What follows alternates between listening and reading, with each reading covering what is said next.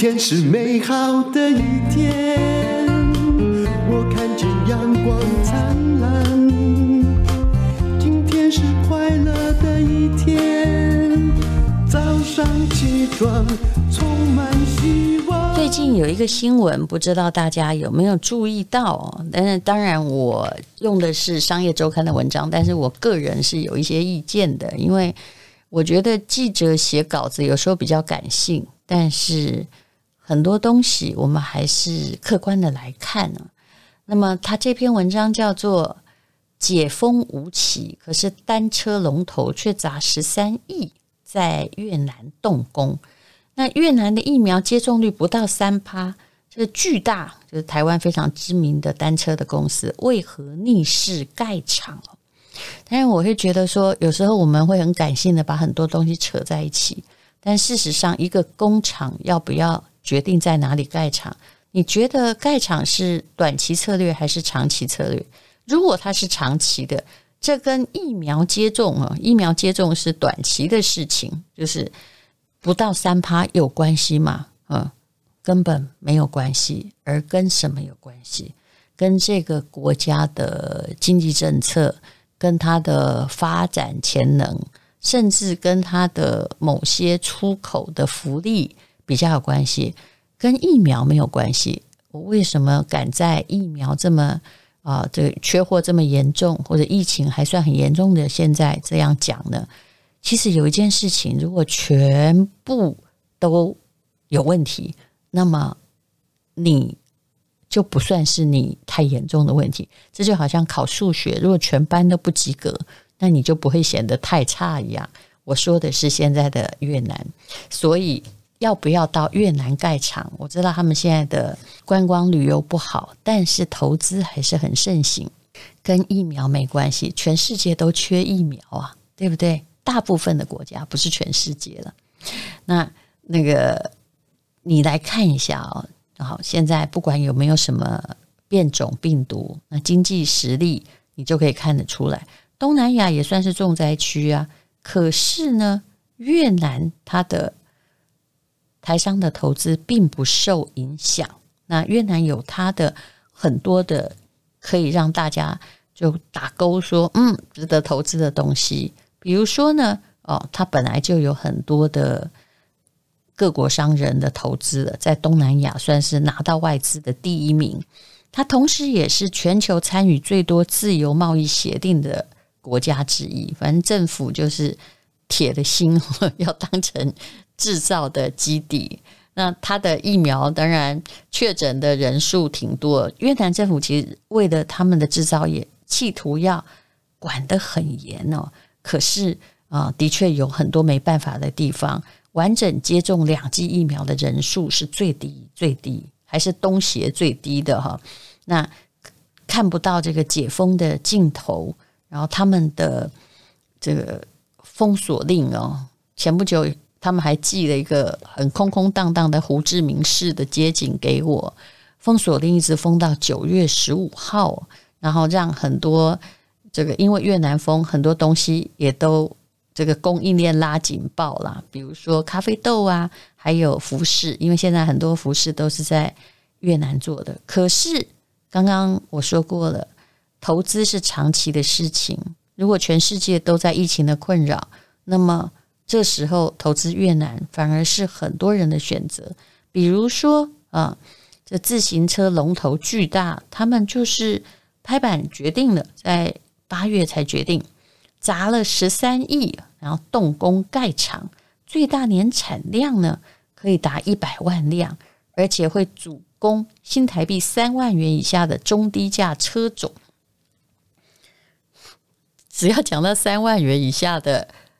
这个单车是中低价车种，你就可以感觉到哈，什么叫通膨？我小时候呢的中低价车种大概是两千元以下才叫中低价车种，现在是三万元以下。那么如果他现在设厂的话，二零二三年呢就可以投产了。那巨大其实是挺会投资的。他二零一八年在荷兰用了五亿元去盖这个欧洲物流中心，因为欧洲骑自行车的人的确是挺多的嘛。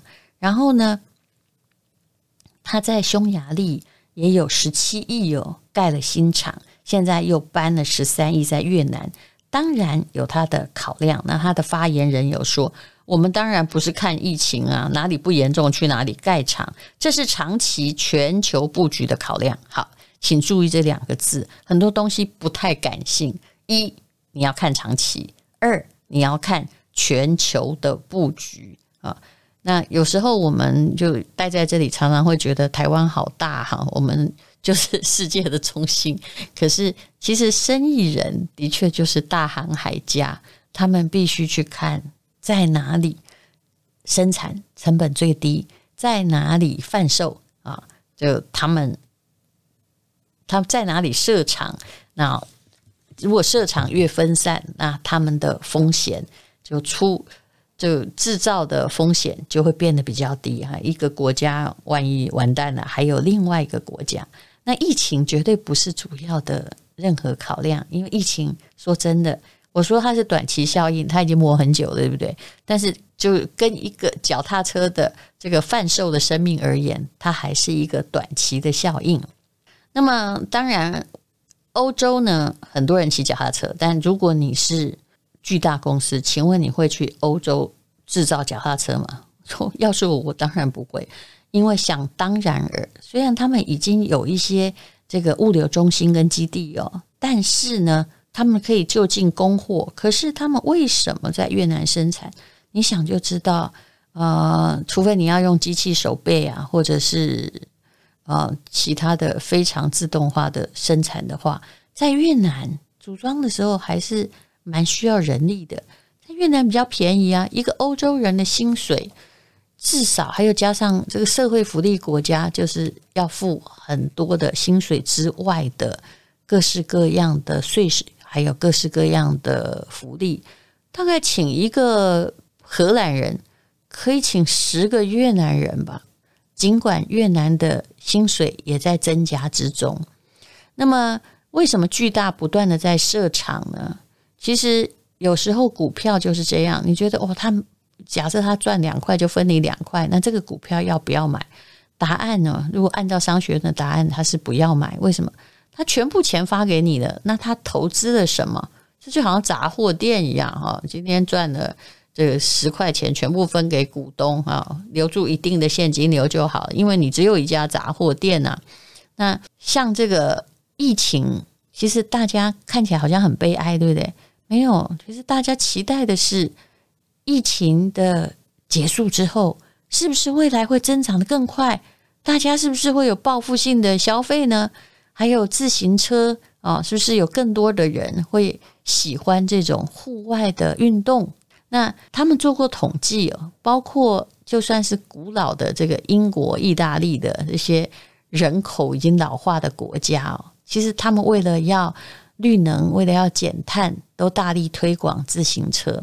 预估呢，在二零二一年，也就是今年到二零二八年，它会以七趴的复合。年增长率扩大，这了不起，每年多七趴。所以目前其实就算因为疫情，全球的需求也非常的旺盛，可能到户外骑骑自行车也是大家喜欢的吧。像我最近借 U Bike，有时候只要天气还可以，就是会借不到。虽然台北市的 U Bike 真的非常非常的多。那么越南它的好处就是，其实越南人勤奋。然后年轻人多，人口红利十足，工资呢也不算太高，所以很多的自行车业者都到这个越南去生产呢。而且你要了解，一辆自行车是包含好几百种的零组件，它是分工很细致的产业，它也不是靠单一业者生产。那么周边的零组件的供应链很重要，所以啊，如果有人生产链子，有人生产轮子，如果都在附近，就比较好拼起来。这是为什么要成立什么产业园区的主因。那更多的状况常常是哦，这家呃移到了某个国家，旁边的那些供应小零件的就全部都搬过去。那越南又有什么好处呢？啊，也就是它有自由贸易协定啊，自由贸易协定要不要让你参加，其实对你的经济影响很大哦。那未来当地自行车出口欧洲哦，最快二零二五年关税就会呈现从这个现行的最高的九趴多降到零哦哦，所以这个国家它是呃蛮厉害的，嗯，它有得天独厚的地方，出口美国也是零关税，而且它还可以就近开发庞大的东协内需市场。其实我一直觉得这种制造业就近开发不是重要的事情。重要的还是成本、成本、良率。以越南目前的人民教育而言，他们的制造业的良率也是相当高的。那有关于自行车，它真的是一个重要的潮流啊。他们说呢，这个新加坡还有马来西亚，去年它的自行车都销得很好。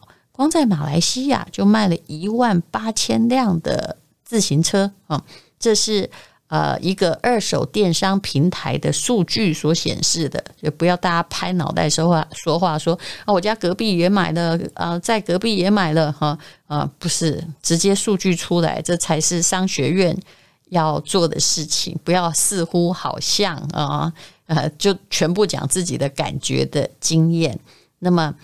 啊，其实除了巨大美利达哈已经申请百分百转投资的越南子公司之外呢，还有很多的制鞋的公司啊，还有这个车的零件的公司也都抢进了越南啊。其实你会发现，商人应该是这世界上真正的商人是最乐观的族群，因为他们永远在想疫情会结束。商业会大爆发，然后呃，现在呢，最危险的时候，正是我们要看见转机的时候。那么，摊开世界银行的经济成长率来预测，越南今年的经济成长的确是不是很好啦，平均是四点八。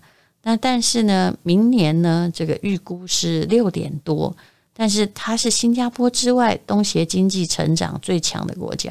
新加坡真的很厉害，它的人口也很老化。那至于它是怎么成长的呢？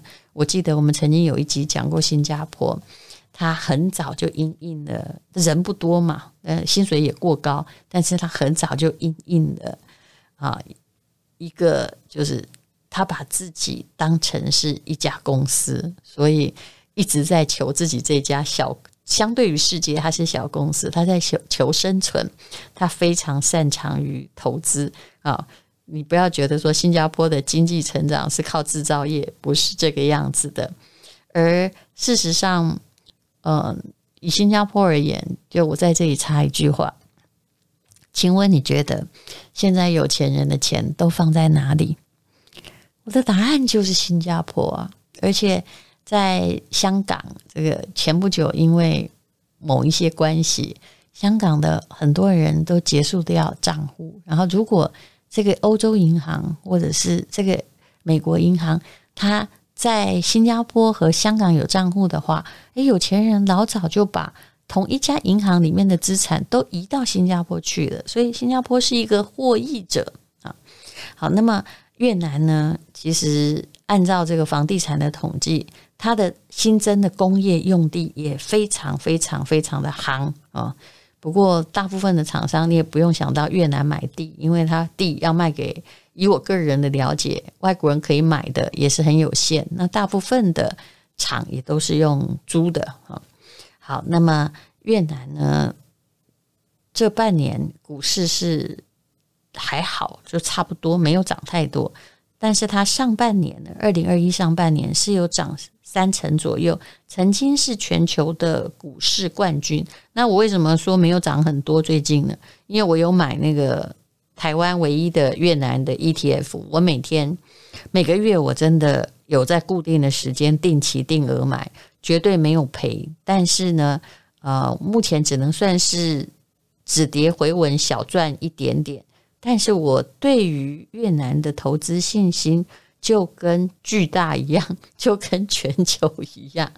我一直觉得跟现在的疫苗的覆盖率其实真的没关系，因为它的人口平均才二十八岁。你觉得，呃，如果死亡率全世界各国都差不多的话，无论如何，讲悲哀一点，它也会剩下比你更多的人口。所以呢，台商跟外资对于越南的布局，根本就没有等到疫情趋缓就已经上路。为什么？因为如果你等到什么趋缓，什么已经一定了，什么已经平稳了，通常就已经来不及。谢谢你收听人生实用商学院。今天是勇敢的一天，勇敢的一天没有什么能够将